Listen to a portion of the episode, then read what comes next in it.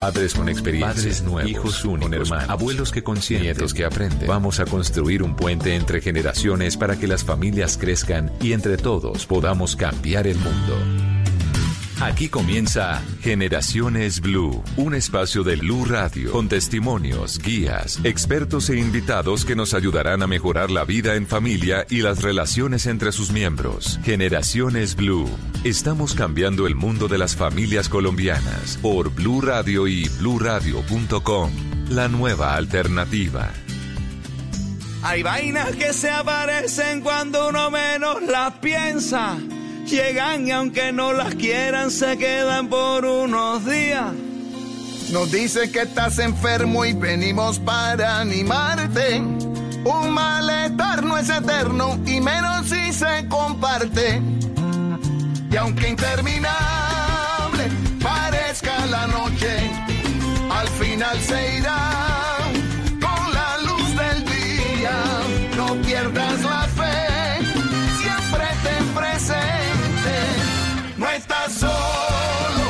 esa vaina se quita, no estás sola.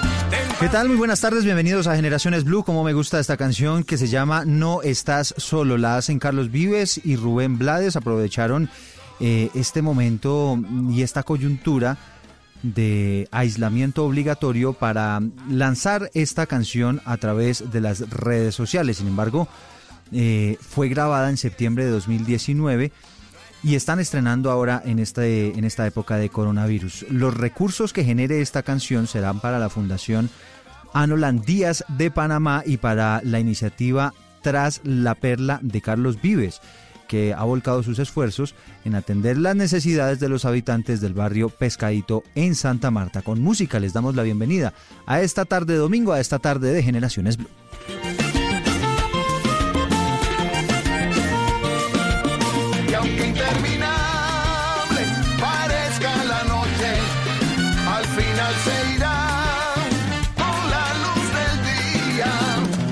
Para hoy hemos escogido un tema bien interesante para nuestras familias y sobre todo para protegernos en este momento de pandemia. Dicen las autoridades que estamos en el pico de la epidemia y esa es la razón por la cual hay que extremar todas las medidas. Empiezan a aparecer focos en lugares importantes. Esta semana, por ejemplo, se conoció que en Corabastos ya hay varios casos confirmados. Y eso mm, pone dudas frente a lo que puede ocurrir, por ejemplo, con el manejo de los alimentos. Debemos tomar las medidas en casa. ¿Qué debemos hacer exactamente con eso? Vamos a estar hablando con expertos, como siempre, para que mm, a través de sus consejos nosotros podamos aprender y, por supuesto, nos podamos cuidar mejor. ¿Cuáles son las medidas que debemos tomar en el hogar? ¿Cuáles son las decisiones? Cómo debemos cuidarnos después de haber salido a la calle, a sacar la mascota, a hacer un mercado, a sacar plata en el banco. En fin, una serie de actividades que están autorizadas y sobre todo ahora teniendo en cuenta que va a haber más gente en la calle, porque a partir de mañana, recordemos, los sectores de la construcción y de la manufactura podrán empezar a trabajar. Así que es importante tener en cuenta todas estas recomendaciones. Y de esta manera les estamos dando la bienvenida a Generaciones Blue. Yo soy Eduardo Hernández y ya venimos con los invitados para hablar de este tema.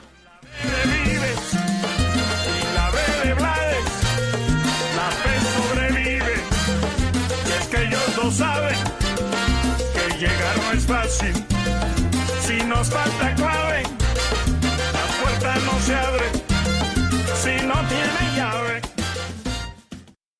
Estás escuchando Generaciones Blue.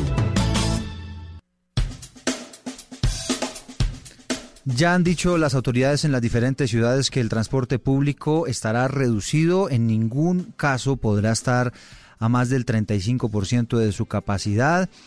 Se estudia la posibilidad de que en municipios donde no haya coronavirus pueda eh, reactivarse un sector más amplio. Se habla, por ejemplo, de los comercios, de las misceláneas que eventualmente podrían empezar a trabajar.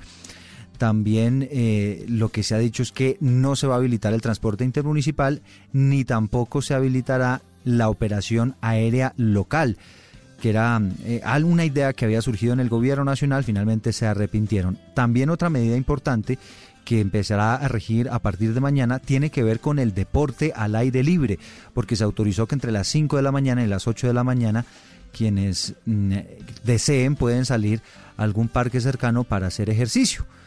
Así que son medidas que, claro, van de alguna manera aflojando este aislamiento obligatorio, pero que también demandan de nosotros los ciudadanos pues una serie de medidas adicionales para cuidarnos nosotros, para cuidar a la gente que está en nuestros hogares. Saludo hasta ahora a Jaime Eduardo Castellanos, él es director del Instituto de Virología de la Vicerrectoría de Investigaciones de la Universidad del Bosque. Nos acompaña a esta hora, doctor Castellanos, bienvenido. Hola Eduardo, buenos días. Bueno, eh, pues muchas preguntas con relación a estos temas. Ya en la introducción usted estaba escuchando, doctor Jaime Eduardo, cómo a partir de mañana pues vamos a tener seguramente más gente en la calle, más rotación de personas, por ejemplo, en las zonas comunes de los conjuntos residenciales, en nuestras propias viviendas, la gente saliendo y entrando. Y esto va a demandar pues un esfuerzo adicional para el autocuidado. Entonces, si le parece, doctor Jaime, eh, la arranquemos con un ejemplo. Yo llegué de la calle, llegué a mi casa y en ese momento, ¿qué debo hacer? ¿Cuál es la recomendación? Eduardo, sobre esto hay muchísimos mitos eh, que son desafortunados porque las personas por hacer más y por decir más creo que introducen una gran cantidad de información falsa que es innecesaria. Yo creo que debemos partir de una situación muy, muy clave y es que eh, las formas de transmisión del nuevo coronavirus. Este nuevo, bueno, para los virólogos este asunto es una cosa ya antigua, digo yo, porque ya llevamos ocho semanas en esto, ustedes llevan seis semanas o cuatro semanas, pero para los virólogos esto, nosotros llevamos, llevamos en esta carrera ocho semanas, día a día, hora a hora, reconociendo todo lo, lo que está pasando eh, y, e interpretándolo desde el punto de vista de la biología y la, y la y la y de, la manera como el virus puede producir enfermedad. Entonces, hay digamos que tenemos mucha información por lo de ahora, por lo de antes, anteriores pandemias, otros virus, otros virus parecidos, entonces podemos tener algo de información que podemos certificar que es cierta y que debería utilizarse como fuente mm, para tomar decisiones. ¿Por qué lo digo? Porque lo primero que hay que decir es la forma de transmisión de este nuevo coronavirus. Este virus se transmite por dos rutas fundamentalmente que la, primera es aquellas personas que están enfermas o que no están enfermas, pero que tienen el virus, pueden transmitirlo a sus vecinos a menos de un metro, a, los que, a las personas que están a menos de un metro, porque cuando las personas hablan, estornudan o tosen, generan pequeñas goticas que contienen partículas virales que pueden entrar en la nariz o en la boca o en los ojos eh, de una persona que está demasiado cerca. Entonces, para ir por partes, eh, en ese caso, la recomendación es no acercarme a una persona que, por ejemplo, no tenga tapabocas y sobre todo si yo tampoco tengo tapabocas. Por, lo, por los próximos, Eduardo, por los próximos 18 meses. Mm. Imagínese, porque efectivamente, y esa es la forma más, más eficiente de contagio. La segunda forma de contagio es una persona que está enferma o que no está enferma, porque también tenemos un, gran problema y es que este virus genera, sobre todo en las personas jóvenes, los menores de, de 30 años, eh, genera infección. Las personas se adquiere el virus, el virus se comienza a multiplicar en su garganta y en, sus, en su sistema respiratorio, pero no produce enfermedad. O sea, esa persona es una persona, eso se llama un portador, porque tiene el virus, asintomático, porque no tiene síntomas. Entonces, ese es, de ellos también tenemos que protegernos. ¿Cómo? Pues estando más lejos. Pero lo que puede suceder frecuentemente es que una persona que no tenga síntomas o que tenga síntomas estornuda o tose o habla y sus partículas de secreciones mucosas o su saliva salen de su nariz o su boca y caen en las superficies. Ese virus puede quedar en una superficie, el virus no, las gotas con saliva o con, o con mucosidades, con mocos, pueden quedar en las superficies por digamos dos, tres, cuatro horas dependiendo de la temperatura y la humedad. Una persona siguiente después pasa por ahí, toca esa superficie y se lleva sus manos a la nariz, a los ojos o a la boca. Sí, ya que estamos hablando de mitos, entonces suponiendo, ah, ya que usted se metió en el tema de superficies que me parece supremamente interesante, porque es que nosotros como periodistas que no somos expertos, pero que estamos metidos en el tema, pues leemos todo tipo de teorías, algunas que dicen que incluso hasta varios días puede estar en las superficies. ¿Cuál es la realidad sobre este tema? La realidad es que para este virus efectivamente lo único que hay son experimentos de laboratorio, entonces uno, uno se puede encontrar, los virus sobre, este virus sobrevive en las superficies dependiendo de, dos, de tres cosas. ¿Qué tipo de superficies es? Entonces, por ejemplo, se sabe que en papel periódico o en, o en, em, o en cartón o en madera sobrevive menos. Por una razón muy sencilla, y es que como son superficies que son absorbentes, deshidratan las gotas de moco o de saliva y entonces el virus deja de ser infeccioso. En cuestión de máximo, máximo 8 horas. Es decir, ese sería como el tiempo máximo, aunque realmente es menos, pero digamos que por para no pecar de, imprudente, digamos que 8 horas. En superficies que son lisas y que son eh, frías, eh, eh, vidrio, acero inoxidable, eh, las, eh, el cemento, eh, las, las, los, los, mostradores de los almacenes, puede durar más tiempo, mm. porque es frío, porque es no absorbente y porque no, entonces las, las gotas podrían durar más tiempo. Entonces en, ese, en esos casos pueden durar alrededor de 12 a 18 horas todavía activo el virus. Bueno. Entonces digamos que ese sería el máximo tiempo, aunque hay estudios que dicen, no, puede durar 3 horas, puede, perdón, puede durar 3 días y entonces eso es un problema. Eso es cierto porque eso es lo que se ha demostrado en los laboratorios, pero en la vida real eso, eso no funciona, porque el virus cada hora que pasa, el virus va perdiendo la mitad de la, de la, de la, de la infecciosidad, digamos, de la de la capacidad de infectar. De la capacidad de infectar. Mm. Entonces, digamos, Doctor Jaime Eduardo. Sí, señor. Voy, voy a interrumpirlo un segundo porque tengo en línea a esta hora de la tarde al doctor Carlos Álvarez. Eh, el doctor Carlos Álvarez ha sido delegado por la Organización Mundial de la Salud como el principal asesor en todos estos temas que tienen que ver con, con las infecciones, en la transmisión del virus, el hombre que está, eh, el epidemiólogo que está detrás de todo el diseño de las políticas que eh, tiene el gobierno nacional para enfrentar este tema del coronavirus. Doctor Álvarez, gracias por acompañarnos. muy buenos días. Bueno, doctor Álvarez, pues me encantadísimo de tenerlos un, minutico porque sabemos que usted está ahora con muchas ocupaciones y con todas estas decisiones que se están tomando en el gobierno nacional. Pero quisiera, quisiera preguntarle, doctor Álvarez, ¿cómo vamos con este tema del coronavirus? Pero más allá de eso, que nos entregue unas recomendaciones para tener en cuenta en, en nuestros hogares, para cuidarnos mejor. Sí, yo creo que, que, son, que son las mismas que hemos venido diciendo y, tratando de, promocionar desde, el comienzo de, la, de esta epidemia, pero lo, lo, que hay aquí es que tratemos de que no solamente eh, entenderlas, conocerlas, sino lo más importante, aplicarlas. Es decir, aquí tenemos que ser realmente obsesivos en, el tema. Y es justamente las, medidas clásicas en que he, he insistido, en, primero, lo que llamo un control social. El control social no es otra cosa que el que llega a todos los demás miembros de la familia le piden que antes de, de, entrar y tocar las superficies de la casa o estar cerca de los demás miembros de la familia se lave las manos. Y si está en una zona donde pudo haber sido contaminado porque está trabajando en un hospital o porque estuvo en una zona donde no pudo mantener el contacto estrecho, tuvo mucho tiempo en el transporte público, pues idealmente quitarse su ropa, cambiarse de ropa e idealmente si quiere bañarse para estar más tranquilos. Pues son las medidas eh, de acuerdo al riesgo que pueda tener. Si una persona solo fue a comprar el pan a la esquina y recibió el pan, pues solamente bañándose las manos es suficiente. Ahora bien, cuando uno está dentro de la vivienda, pues lo importante también, en lo posible, siempre mantener lo que llamamos el aislamiento físico a un, metro de otros, de otros miembros de la familia.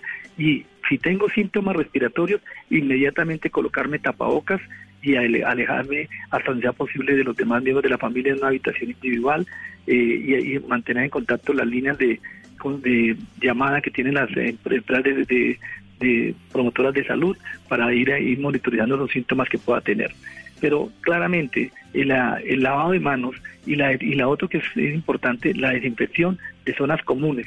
Hacerlo con mayor frecuencia, no tiene que ser con cosas sofisticadas, estos virus son lábiles que se, puedan, se van a destruir con los, los detergentes y los eh, desinfectantes comunes, pero lo importante es que se haga, ¿no? Si lo, lo, sabemos, si no lo hacemos, pues perdemos el año, como dice por ahí. Doctor Álvarez, eh, ahora, que tenemos este, este brote en Corabastos, hay muchísima gente preguntándose, bueno, ¿cómo hago con la manipulación de los alimentos en particular? ¿Qué tengo que hacer? ¿Cuál debe ser el lavado que, debo hacer una vez compro mi mercado eh, en la casa? Bueno, eh, es importante tener en cuenta que la posibilidad de encontrarse en, en, alimentos pues va a ser mínima, pero si usted dice podría ocurrir hipotéticamente que una persona que está infectada o contagiada con el virus no se lava las manos y puede contaminar los alimentos, las hortalizas o alguna fruta, podría probablemente que esté el, el, virus ahí. Y lo que tenemos que hacer dos cosas. Una norma que siempre hacemos en, en enfermedades infecciosas. Todo lo que lo que lo que vaya a comerse debe pelarlo o hervirlo o cocinarlo. Y con eso automáticamente usted disminuye la posibilidad de que se vaya a infectar. Pero algunas cosas que va a tener que guardar, primera cosa, al manipular no solo las verduras o los alimentos que llegan, sino cualquier paquete, manipúlelo, lávese las manos. Si tiene empaque, quítele el empaque, bote el empaque ya con eso es suficiente, pero siempre lávese las manos después de haber manipulado. En el caso que no tenga empaque, como puede pasar con algunas vegetales, pues una de las opciones que puede hacer es eh, hacer un proceso de desinfección sencillo que consiste en colocar una solución con vinagre o una solución con hipoclorito de sodio bien diluida, porque no le va a cambiar el sabor a los alimentos y, y esa es eh, una, una solución bien diluida va a ser suficiente para poder matar cualquier microorganismo que esté, que además es lo que uno debería hacer cuando uno compra eh, y, toma y, compra tomates o lechugas para hacer ensaladas, mantener de una manera adecuada esa, esa medida de desinfección que pueda permitir que no solo este virus, sino cualquier otro virus pueda ser eliminado. Sí, eh, está, cuando usted nos dice bien diluido para, para la recomendación y para la gente que nos está escuchando, ¿esto es más o menos cuánto?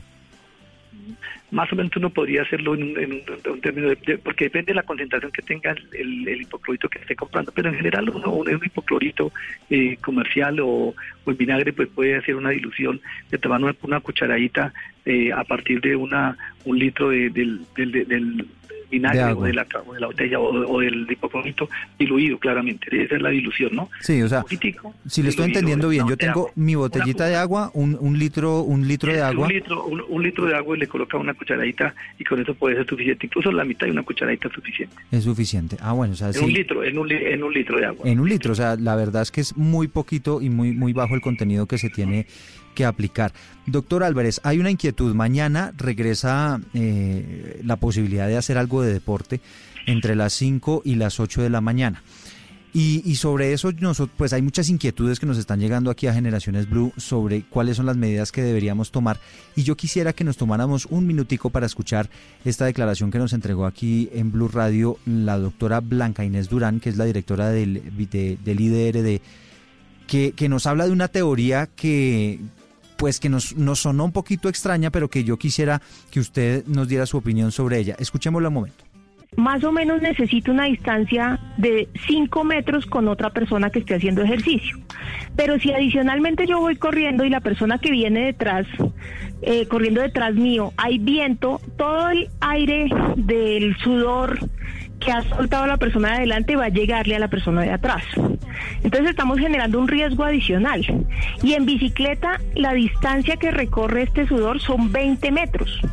Entonces tendríamos que controlar que las personas estuvieran a 20 metros de distancia del siguiente ciclista, a 10 metros de, distancia del siguiente corredor o a 5 metros de distancia de la siguiente persona que camina. Mm. Entonces por eso estamos revisando con mucho detalle con el ministerio ¿Cómo podemos hacer esta, e, esta apertura sin que se nos genere un pico de contagio del Doctora pero, pero ¿por el sudor se transmite el virus? Sí, Sí, porque es que lo que lo que contagia el virus es la entrada en una mucosa, es decir, que entre por la nariz, que entre por los ojos, que entre por la boca. Entonces, si tú tienes el virus y eh, eh, pues en el sudor sale y luego y tiene contacto con tu nariz cuando lo respiras, lo puede te puede contagiar. Doctor Álvarez, eh, sobre, sobre esto que está, que está explicando la doctora Blanca Inés Durán, quisiera usted que nos ahondara un poquito cómo es este tema del sudor y, se lo pregunto ahora que, que la gente va a tener la oportunidad de hacer algo de deporte. Sí, en, realidad lo que tenemos en este momento es que la transmisión, por ser un virus respiratorio, se hace por microgotitas, ¿no? Y por gotitas de saliva y de la mucosa y de moco, es donde, se encuentra el virus eh, en, este, en este momento y la forma de transmitir. Lo que sí es claro es que eh, cuando uno va a hacer deporte, pues debe estar a una distancia prudencial de otra persona, porque en realidad más que en el aire, que a veces hay como el sofisma que al respirar aire en el parque me voy a infectar, ten en cuenta que en este momento la fuente principal del virus es otro ser humano y en ese, potencialmente y en ese escenario entre más tenemos de otra persona pues mejor va a ser la posibilidad de, de, o, la, o, mejor va a ser mejor la posibilidad de disminuir que me infecte. Es decir, entre más lejos mejor. Y lo otro que también debe tenerse en cuenta que a veces se olvida es que yo puedo estar lejos de las personas, pero a veces toco superficies que otras personas han tocado. Y, pues, en, el, mismo parque o por el mismo sitio, la silla, todo el mundo se sienta en la misma silla. Entonces, por eso también es justamente, además de la distancia, lavarse las manos frecuentemente. Y cuando llega a ser importante de entrar a su casa, como decía al comienzo, lavarse las manos. Pero entonces el sudor, el sudor no tendría mucho que ver ahí o, ustedes cómo lo han analizado? No, estamos hablando más de microgotitas y de saliva como la fuente principal. Bueno, doctor Álvarez, si yo voy a salir a hacer deporte, ¿debería utilizar todo el tiempo el tapabocas, por ejemplo? El, creo que para, hacer deporte va a ser difícil. Yo creo que el, tapabocas es una medida adicional, como lo hemos venido manifestando, las medidas más o las otras, eh, pero si usted va a tener tapabocas y eh, en general y va, no puede estar a menos de un metro, a, menos de una distancia prudencial de otras personas, debería utilizar tapabocas. Si está a una distancia prudencial y va a mantenerse a distancia prudencial, pues probablemente no va a necesitar el tapabocas. Entonces, estas son medidas que pueden ayudar. Nadie tiene en este momento una eh, verdad absoluta, porque pues, no hay estudios que hagan, se hayan hecho de esta manera y hay una potencialidad que una persona asintomática pudiera excretar el virus, pero eso tampoco, eh, ¿qué tanto se va a proteger con el tapabocas? Pues es parte de lo que se está haciendo y se está estudiando en este momento.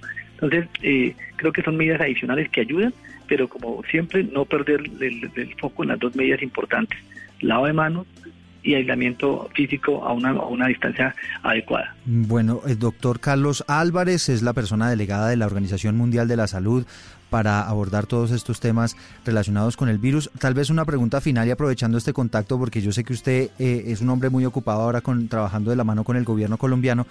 Solamente una pregunta final. ¿Hasta cuándo las familias vamos a estar encerradas? Bueno, ese es un tema que, que, hay que, empezar a, revisar día a día. Lo importante aquí a tener en cuenta es que infortunadamente esto no es una, una solución de 15 o 20 días, esto es una solución que hay que ir mirando cómo se comporta el día a día, el comportamiento de, de, transmisión, el, personal, el número de personas que llegan a los hospitales a las unidades de cuidado intensivo y, y basados en ese comportamiento pues se puede tomar decisiones. Y clave, clave, tener en cuenta que este es un virus que afortunadamente va a estar con nosotros por un tiempo importante y ojalá que aparezca una vacuna o aparezca un medicamento efectivo que nos permita eh, cambiar eh, drásticamente algunos de estos conceptos que estamos manejando hoy. Eh, no es un tema de, dos, o tres semanas ni de uno o dos veces. Creo que hay que tener en cuenta que probablemente para volver a la vida que teníamos antes del 15 de febrero, del primera semana de marzo, si queremos preservar la vida, pues va a ser necesario tener, eh, tener mucho sacrificio y paciencia para ir haciendo actividades que acordes a lo que vayan, nos vaya mostrando la dinámica de la pandemia. Bueno, pues doctor Carlos Álvarez, estoy muy agradecido con este contacto y lo dejo para que, para que nuevamente se ocupen todos estos temas que están manejando con el gobierno. Mil gracias. Hasta luego. Bueno, pues allí teníamos al doctor Carlos Álvarez. Eh, doctor Jaime Eduardo Castellanos retomó la comunicación con usted, eh, virólogo de la Universidad del Bosque, porque es un contacto que era bien interesante porque es lo que es la información básicamente que está manejando el gobierno nacional y con base en eso pues estamos tomando decisiones, ¿no? Claro, no, y primero que, y claro que Carlos, Carlos Álvarez es un referente en esto, ha sido una persona muy, muy valiosa en la Asociación Colombiana de Infectología eh, y en las universidades, eh, además de todo, pues es el, orgullosamente mi profesor y amigo, entonces pues siempre tiene mucho, mucho que decir sobre esto y es muy importante. Bueno, doctor Jaime, vamos a hacer una pausita, tengo que hacer una pausita acá y ya, ya volvemos con usted para que nos siga hablando de consejos, de tips alrededor de lo que podemos hacer en nuestros hogares para, para contener de alguna manera la llegada de este coronavirus y, el manejo si eventualmente llega, ¿no? Porque ya tenemos muchas familias que ya están tratando de, de, sobrepasar también esta, esta enfermedad. Entonces en un rato regresamos. Con gusto.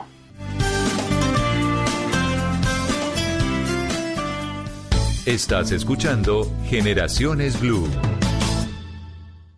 Estás escuchando Blue Radio. Llegó el momento de consentir a los que más amas con una deliciosa comida. Recuerda lavar las frutas y verduras antes de prepararlas. Es tiempo de cuidarnos y querernos. Banco Popular, siempre se puede. Hoy es momento de quedarnos en casa y cuidar a los que tanto han dado por nosotros. Esa es nuestra manera de darles las gracias. Demostremos que somos capaces de ver el lado positivo de cada situación. Unámonos y volvamos a conversar en familia. Saquemos los juegos de mesa y convirtamos este momento en un espacio de amor y reflexión para volver a lo esencial Cuentan con nosotros y con nuestros canales digitales para que puedan quedarse en casa. Es tiempo de cuidarnos y querernos. Siempre se puede. Banco Popular. Somos Grupo Aval. Vigilado Superintendencia Financiera de Colombia. Continuamos con Generaciones Blue.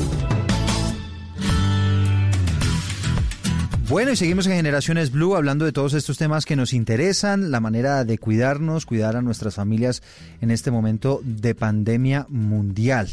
Estamos en conversación con Jaime Eduardo Castellanos, él es director del Instituto de Virología de la Vicerrectoría de Investigaciones de la Universidad del Bosque, nos está acompañando esta tarde para que sigamos hablando de la manera de cuidarnos en el hogar.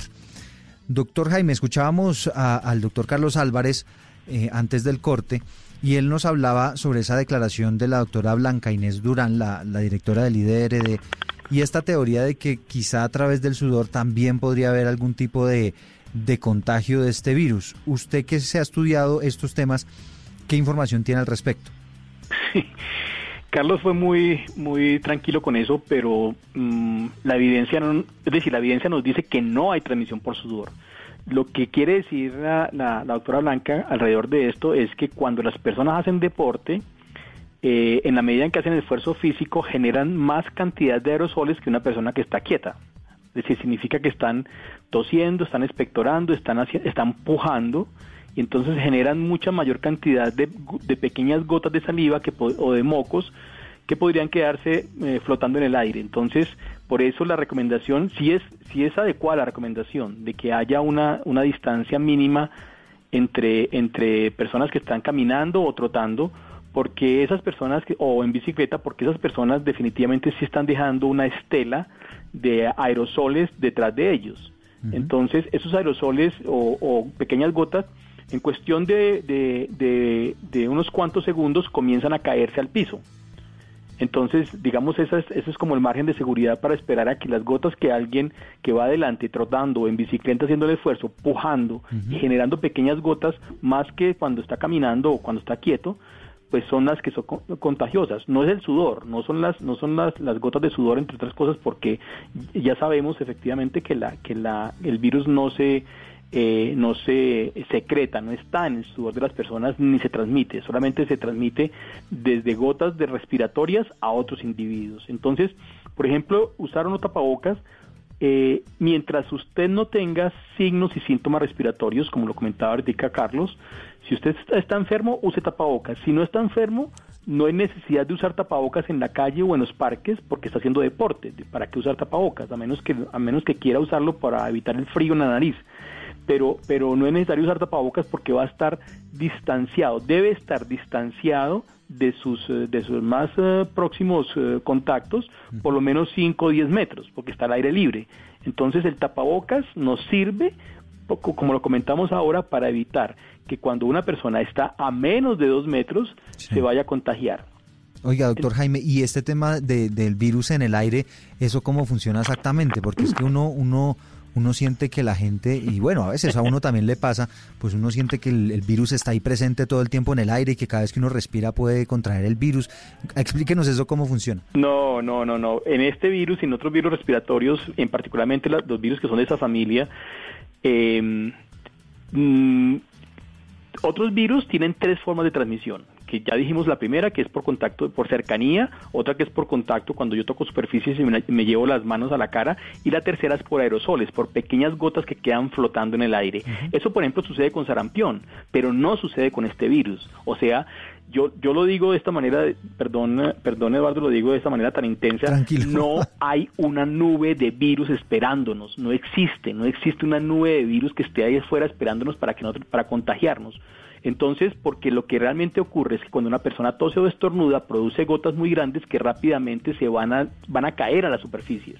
Por eso entonces no hay necesidad y esas gotas a menos que usted esté demasiado cerca a una persona en el transporte público o en un sitio cerrado, eh, a menos que esas gotas le caigan a usted cercanamente a su, a su, piel, a sus mucosas, es decir, a sus ojos, a su nariz o su boca, le van a causar contagio. Si alguien le estornuda a usted encima, digamos que puede ocurrir, o toser, ya no, ya no tanto, porque todo el mundo está cuidándose mucho. Con su tapabocas, sí. Pues, sí, y, con, y tapándose la cara. y tapándose Bueno, y cuando tiene gripa trata de no salir, eso también Exactamente, eso, eso sucede y hoy en día es mucho más, es mucho más eh, eh, ferviente, pues la, la, la, y mucho más intensa la recomendación de que no, si está con infección respiratoria no salga. porque es coronavirus? Mejor, pero si no es coronavirus también, porque lo van a confundir, es decir, es, una, es un lío tremendo, tenga o no tenga coronavirus, porque vamos a empezar también a ver los casos eh, de transmisión respiratoria de otros, de los otros 14 virus que producen infección respiratoria. Entonces nos empezamos a confundir, tengo gripa, eso no es, y es mejor que si está que si está con signos respiratorios, que está con enfermedad, con llamemos comillas gripa, que se quede en la casa, sea porque tiene coronavirus o porque no. Sí. hasta que hasta que no se demuestre o no se va a demostrar nunca porque nunca lo sabremos en una persona que pasa en aislamiento durante mucho tiempo digamos una semana y se recupera de su gripa no sabremos si era o no era coronavirus en la mayor parte de los casos venga doctor hablemos de, de el contagio o de, de, de lo que pasa con la ropa porque hay mucha gente interesada en eso. Entonces, a mí estornudan, pero esas gotículas no necesariamente me caen a mí o, o, me caen en las vías respiratorias, pero eventualmente sí caen en la ropa. Exactamente, por eso, por eso eh, Carlos decía ahorita acerca de eso, si, si, la, si, las, las, si usted se siente tranquilo quitándose la ropa al entrar a la casa y cambiándose de ropa, está bien. No es necesario, si usted se siente tranquilo, hágalo, porque pues también uno como le va a obligar a... Pero por ejemplo en la ropa tiene algún no, índice no. de permanencia el virus o... Claro, eh, al contrario, tiene una, como, como decíamos a, anteriormente, como tiene una mejor capacidad de, de, la mayor parte de las de la ropa están hechas por con fibras naturales o sintéticas que son eh, que, que son um, absorbentes. Entonces, cuando una secreción cercana, no una nube, porque insisto en que no hay nubes de virus, no hay nubes de virus que estén circulando esperando capturarlo a usted o pegárnosela a su ropa. Eso no existe, eso solamente existe. Esas nubes de virus sí existen, pero existen dentro de los hospitales donde hay pacientes con COVID que están siendo atendidos, que tienen una infección respiratoria fuerte y que están con intubación y que están en donde se están generando aerosoles. Pero esos, esas, esos aerosoles están allá contenidos en un área específica de alta seguridad. Pero en la calle no. Es decir, una persona no, insisto en que no hay una nube de virus en la calle.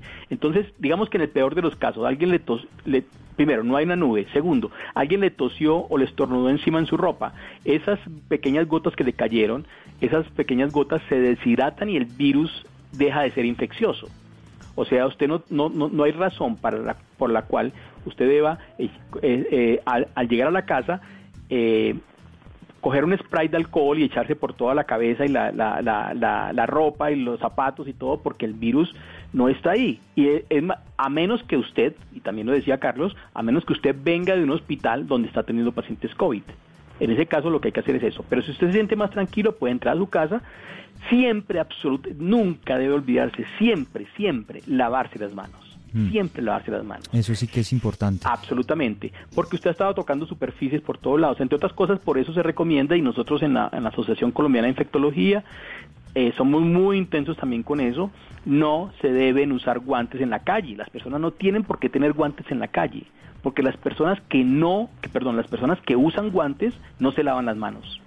Eso sí que es importante. Además, el guante no quiere decir que usted no tenga el virus también ahí en las manos, ¿no? Exactamente. Entonces, eh, claro, lo que está haciendo es que usted usa guantes y, se, y eventualmente podría evitar el contagio, pero lo que está haciendo es un, un, un, gran, un gran daño porque está tocando superficies sin cuidarse, sin que le importe, uh -huh. porque tiene guantes y eh, llevándola a otras superficies que sí tocan las personas que no tienen guantes. Ahí en esos guantes, ¿cuánto tiempo puede estar el virus, por ejemplo?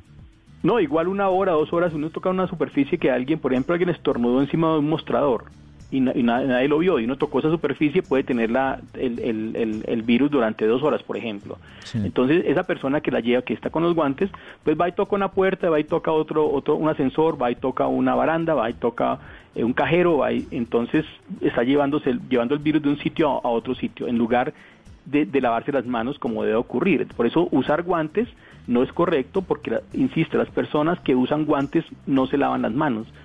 Y, el, eh, y aquí el gran secreto de todo esto es lavarse las manos. Porque Ahí, evita, así es como evita, usted quita el virus. De, exactamente, de sus manos, porque sabemos, claro, el virus es un virus que es muy lábil. Lábil significa que fácilmente se destruye, eso es una gran ventaja que se destruye solamente con jabón, ni siquiera con jabón antiséptico, con un jabón especializado lleno de cosas, no, con jabón cosmético de lavamanos común y corriente, porque el virus en contacto con el jabón común y corriente durante 20 segundos, 30 segundos, es suficiente para que si hay virus en sus manos, en las partículas, ese virus eh, pierda su, su, su, capa de grasa que, tiene, que lo protege y ya queda inactivo y deja de ser infeccioso. Bueno, Jaime Eduardo Castellano, estamos eh, conversando con él, él es virólogo y vincula hasta, hasta comunicación y a este programa a esta hora al profesor de la Escuela de Medicina y Ciencias de la Salud de la Universidad del Rosario. Él es el, doctor Leonardo Briseño. Doctor Briseño, bienvenido. Buenos días, muchas gracias.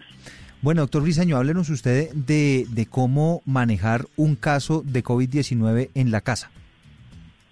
Bueno, mira, mmm, la verdad, eh, yo les puedo hablar más del tema de bioseguridad, eh, el enfoque de cómo eh, hay que hacer el aislamiento y qué es lo que hay que hacer en los casos de el manejo de, de este tipo de pacientes y de personas sospechosas y en riesgo. Yo diría que en el caso de, personas que están en, casa, eh, es importante tener el aislamiento, respetar el aislamiento y hay otra cosa extremadamente importante y es saber cuál es la condición específica de eh, las personas de la casa frente a COVID. Esto quiere decir que valdría la pena y es algo en lo cual nuestro país, digamos, todavía necesitamos, lo que necesitamos fortalecer, eh, vigilar la salud de las personas que están cerca, porque un paciente con COVID, eh, cuando es diagnosticado, probablemente ya ha pasado varios días exponiendo a otras personas que son contactos cercanos. Entonces es muy importante saber cómo están el resto de personas en la casa desde el punto de vista de COVID también. Hmm. Por ejemplo, eh, el quitarme los zapatos en la entrada, doctor Leonardo. Eh, el rociarme alcohol o, hipoclorito de sodio diluido en agua. Ese tipo de medidas, cuando llego con mi maleta, también echarle, por ejemplo, con un eh, aspersor o con, ¿cómo se llaman estos los eh, atomizadores que se utilizan, por ejemplo, para, para, para rociar las maletas? ¿Ese tipo de medidas son recomendables? Pues mira, en general las medidas que intentan eh, retirar el virus eh, eh, son útiles, digamos, podrían ser útiles. El problema está en que no hay mucho estudio alrededor del tema. O sea, no, no, no, lo que nosotros hacemos es suponer que pueden ser útiles, por ejemplo, la limpieza de calzado, el mantener una ropa, sobre todo para aquellas personas que trabajan, que están fuera de cuarentena, o que están em, o por su trabajo, por su actividad, o que están atendiendo pacientes. Entonces tienen que tener mucho cuidado con el manejo eh, de sus elementos de, ropa, aunque se sabe que en ropa la duración del virus no es muy larga, de todas maneras puede haber. Eh, lo que no se sabe es cuál es la utilidad de, hacer aspersiones o spray.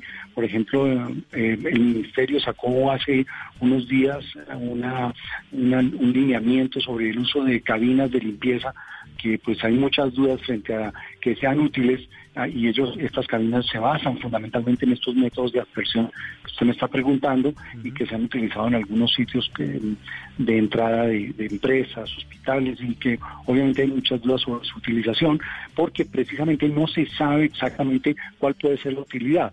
Entonces, pero sí se sabe que hay otras medidas que pueden ser más útiles y que pueden ser más más eh, que, se tienen que aplicar prioritariamente. Sí, sobre este tema quisiera también escuchar el concepto del doctor Castellanos. Eh, sobre, sobre, por ejemplo, el dejar los zapatos en la entrada, quizá limpiarlos un poco con, con el agua, con, con, el hidroclorito de sodio. Eh, ¿Eso funciona? ¿Es recomendable?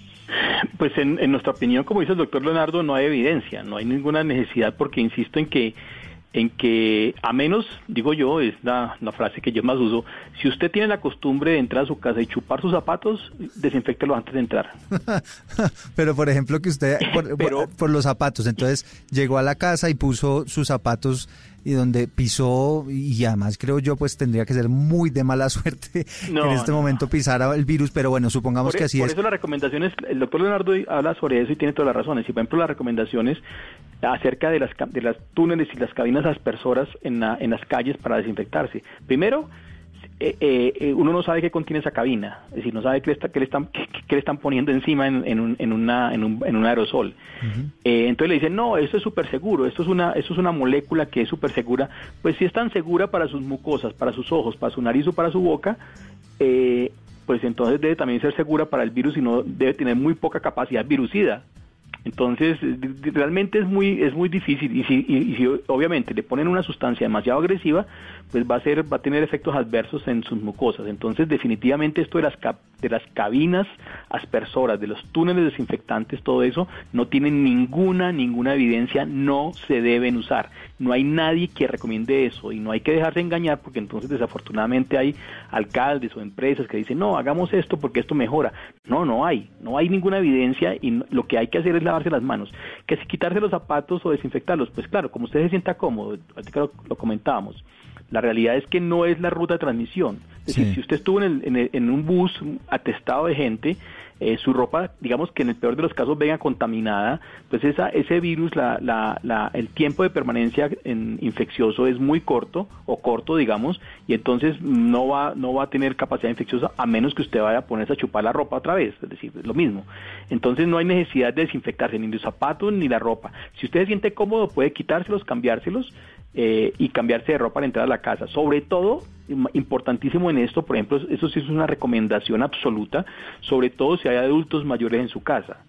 Entonces, en- por eso, porque porque hay adultos mayores que pudieran, pudieran, entonces cualquier precaución con ellos es, es deseable. Entonces, lo primero es mantenerse lejos de ellos. Los abuelos están sufriendo porque están no, no, no los están abrazando porque porque y, fuera y peor los niños porque los niños como como se, infectan pero no se enferman entonces pueden transmitirle a los abuelos en los abrazos y en los besos y, y entonces ahí nos estamos metiendo en un problema grandísimo. Entonces lo que hay que hacer es estar dentro de la casa lavarse las manos si quieres la cara porque en la cara efectivamente en la piel o en la nariz eh, podría tener efectivamente partículas que pudieran ser infecciosas, es muy baja la probabilidad, pero lávese la cara, lávese las manos, eh, porque tocó superficie, estuvo en contacto con superficie en la calle, eso es suficiente. Si quiere, cámbiese la ropa. No es necesario, pero si se siente tranquilo, cámbiese la ropa. Los zapatos los desinfecta, pues eh, sí, si quiere, desinfectelos, no tiene ningún efecto. Estoy recibiendo unas fotos aquí de conjuntos residenciales que están poniendo poncheras para que la gente meta ahí primero los pies antes de entrar al conjunto. Mm. Eh, atomizadores los utilizan también muchísimo. Unas toallas para impregnadas también con, Hipoclorito. Pues yo no sé. Ahora que la gente está exagerando con todas estas medidas, doctor Jaime, y usted que es experto en todos los- estos temas de virus, por esa vía no, no, no es más fácil combatirlo. Es decir, no tendría cómo esparcirse si la gente exagera con todas estas medidas. No, inclusive hay una hay una hay una precaución muy grande con las campanas, con las cabinas y con los túneles de aspersión y de, de, sí de aspersión y es que por la generación de aerosoles, digamos, eh, si esas boquillas están contaminadas o eventualmente pudieran contaminarse, se generan aerosoles que podrían redistribuir el virus que en otras condiciones no se redistribuirían. Entonces, mm, definitivamente hay, hay demasiadas, demasiadas eh, eh, iniciativas que no tienen evidencia y que no nos justifican y al contrario si nos hacen perder tiempo y plata, en sobre todo digo por las alcaldías, las gobernaciones, los almacenes, los, los centros comerciales, porque poner una cabina de esas pues obviamente vale plata y, y- y no tiene ningún efecto, como igual no tiene efecto, es decir, este, este uso por ejemplo de las Decía el gobierno, decía el gobierno, doctor Castellanos, y perdón lo interrumpo, que esto inclusive podría ser perjudicial porque la gente le da una falsa sensación de seguridad. Esa es una de las razones fundamentales. Como a mí me asperjaron con un desinfectante, entonces no soy infeccioso. Y no es cierto, porque, porque es claro que la transmisión se hace por las pequeñas gotas de su saliva. Y si usted entra a, un- a una, entra a una cabina aspersora y entra con tapabocas y con la boca cerrada, pues nunca le van a desinfectar la boca y los pulmones, ¿no? Claro. Entonces, pues tampoco, no tiene gracia. Doctor, doctor Leonardo Briseño, y tal vez esta pregunta final, porque es que ya se nos agota el tiempo, nos podríamos quedar hablando de todas estas recomendaciones mm, durante mucho más eh, eh, tiempo, pero quisiera que usted nos dijera si alguien en el hogar tiene algún síntoma de alguna otra enfermedad o, por ejemplo, tienen un accidente en la casa eh, y deben ir al médico. En ese caso, ¿qué recomendaciones hay? Bueno, eh, hay, hay varias recomendaciones que incluso han dado las mismas entidades prestadoras de salud, eh, las instituciones, am, en el sentido de, em, em, ojalá, comunicarse previamente. ¿Qué quiere decir comunicarse previamente? Llamar previamente antes de eh, asistir. ¿Por qué? Porque en este momento hay cambios eh, importantes. Por ejemplo, hay instituciones prestadoras de servicios de salud que están dedicadas más a un tema que a otro, entonces es posible que no lo vayan a atender donde siempre lo atendían, sino que lo atienden en otro lado. ¿Por qué? Porque se está buscando una mayor seguridad y que no haya eh, intercambio entre eh, de, pacientes, entre pacientes que están bien por ejemplo, de salud, pero sufrieron lo, que usted me menciona, un accidente en casa. y Es que le dio la patada a la cama, ¿no? Que esa es la típica. Exactamente, entonces, exactamente. Entonces, y luego eh, se va a ir a un sitio donde hay un montón de personas que pueden tener, que pueden ser sintomáticos respiratorios. Entonces, es preferible que no vaya a ese sitio, sino que llame a su, a su IPS, llame a la EPS y que pregunte cuál es la ruta para que lo atiendan en el sitio más apropiado. Eso es lo, fundamental ahora. De ahí para adelante, eh, eh, pues obviamente hay que tener las precauciones en el transporte y eh, al llegar contar eh, en, contarle a su prestador de servicios de salud cuál es su condición de salud, cómo se encuentra en el momento, le van a hacer preguntas probablemente relacionadas con eh, eh, contacto con personas con COVID, con su estado de salud respiratoria, entonces hay que ser muy sincero, reportar absolutamente todo, porque obviamente eso va a dar una mayor garantía de una buena atención y adicionalmente va a ser muy útil para que evalúen a la persona y le pongan en nivel de riesgo apropiado desde el punto de vista de COVID y desde el punto de vista de su salud en general.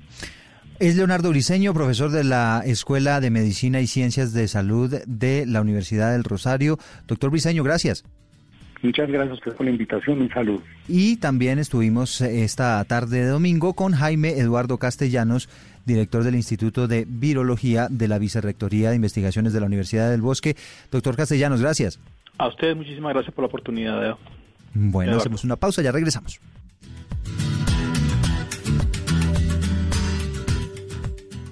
Estás escuchando Generaciones Blue.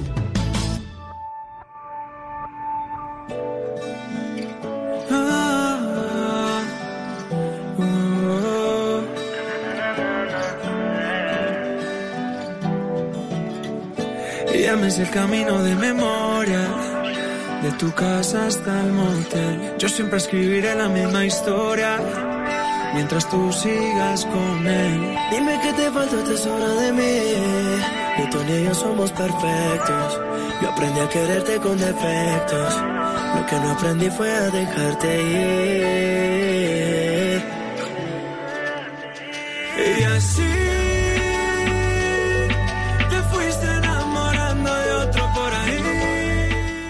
Estamos escuchando a Piso 21, estos son otros que hacen magia, grabaron esta canción que se llama Tomar Distancia, cada uno desde su casa.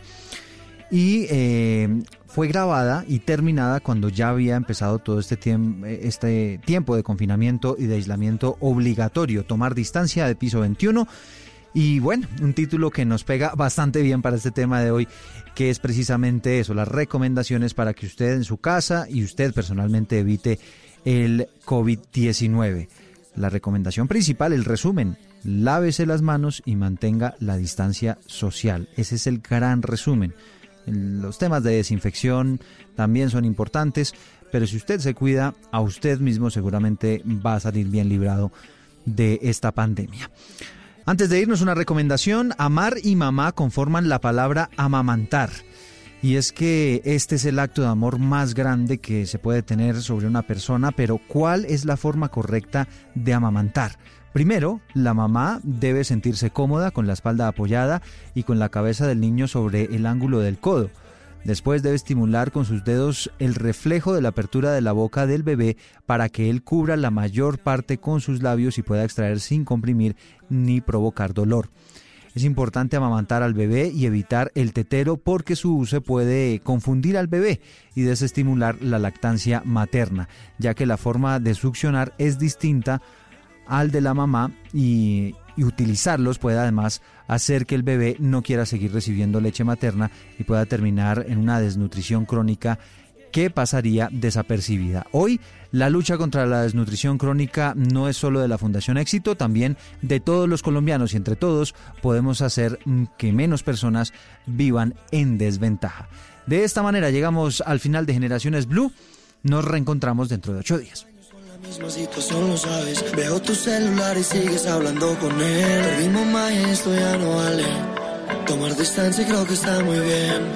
Piensa muy bien lo que digo. Sueña con él, sigue durmiendo conmigo. Recuperar lo nuestro no lo consigo. Si lo prefieres, sigo siendo tu amigo. Piensa muy bien lo que digo. Sueña con él, sigue durmiendo conmigo. Recuperar